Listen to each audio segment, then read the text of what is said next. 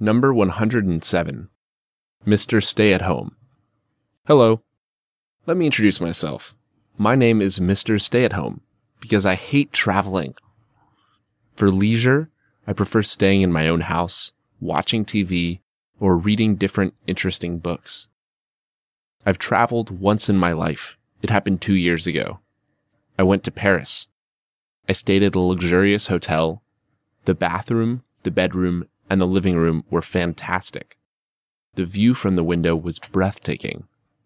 The owner of the hotel was a nice, sociable, and a hard-working person. Every morning I took a bath or a shower. I usually had breakfast at 10 o'clock.